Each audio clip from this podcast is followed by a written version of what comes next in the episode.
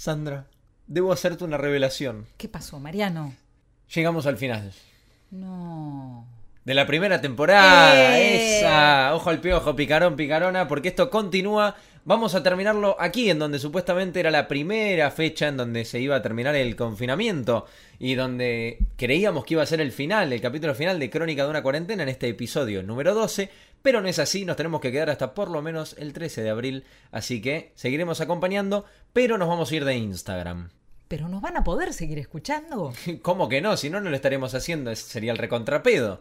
Vamos a seguir en Spotify, nos encontrás como Crónica de una cuarentena y nos vas a encontrar en YouTube, que el- en YouTube es más fácil. Crónica de una cuarentena, si no es así pones Mariano Caramelo y va a haber una playlist que se llama Crónica de una cuarentena o lista de reproducción, como lo quieras llamar.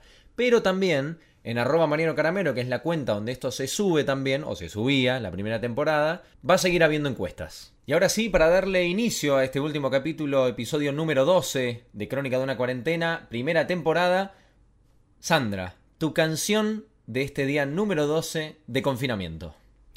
Elegí para hoy eh, Je veux de Sass. Je veux quiere decir yo quiero. ¿Pero qué quiero? ¿Qué querés?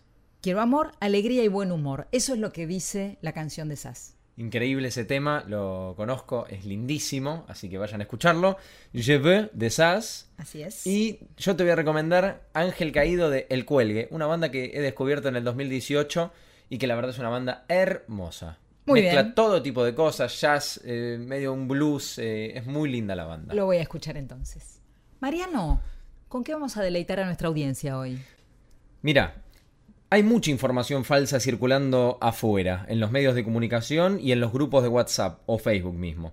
Es por eso que la Organización Mundial de la Salud creó un compilado de hechos sobre el coronavirus, a lo que vamos a llamar, como hizo la página Pictoline, que es de donde sacamos la información, la OMS versus los coronamitos. Vamos a ir, por ejemplo, con el primero. La número uno, cualquier persona puede infectarse sin importar su edad. Esto es eh, verdadero, pero ¿cuál era la información anterior? Que se creía que solamente afectaba a las personas mayores. Y en Francia, una joven de 16 años ha fallecido por, corona- por coronavirus sin tener antecedentes previos de enfermedad. Ahí tenemos la número uno. Te invito a que leas la número dos. El clima frío y la nieve no eliminan el coronavirus. Por ejemplo. 3. El coronavirus sí puede transmitirse en climas cálidos y húmedos. Es el mejor ejemplo la situación que estamos viviendo en Argentina, saliendo del verano, al igual que en Brasil, que tiene un clima mucho más cálido. La número 4. El coronavirus no puede transmitirse por la picadura de un mosquito. Eso es muy importante a tener en cuenta. La número 5, Sandra. No existe evidencia que perros y gatos puedan transmitir el coronavirus. La número 6. Bañarse con agua caliente no previene la infección.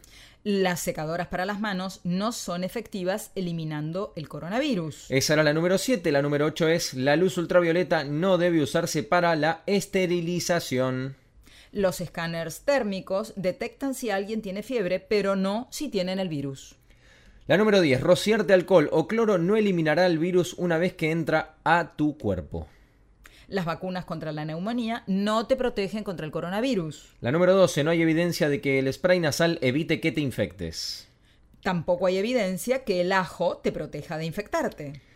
La anteúltima. Los antibióticos no funcionan contra los virus, solo contra las bacterias. Ojo al piojo.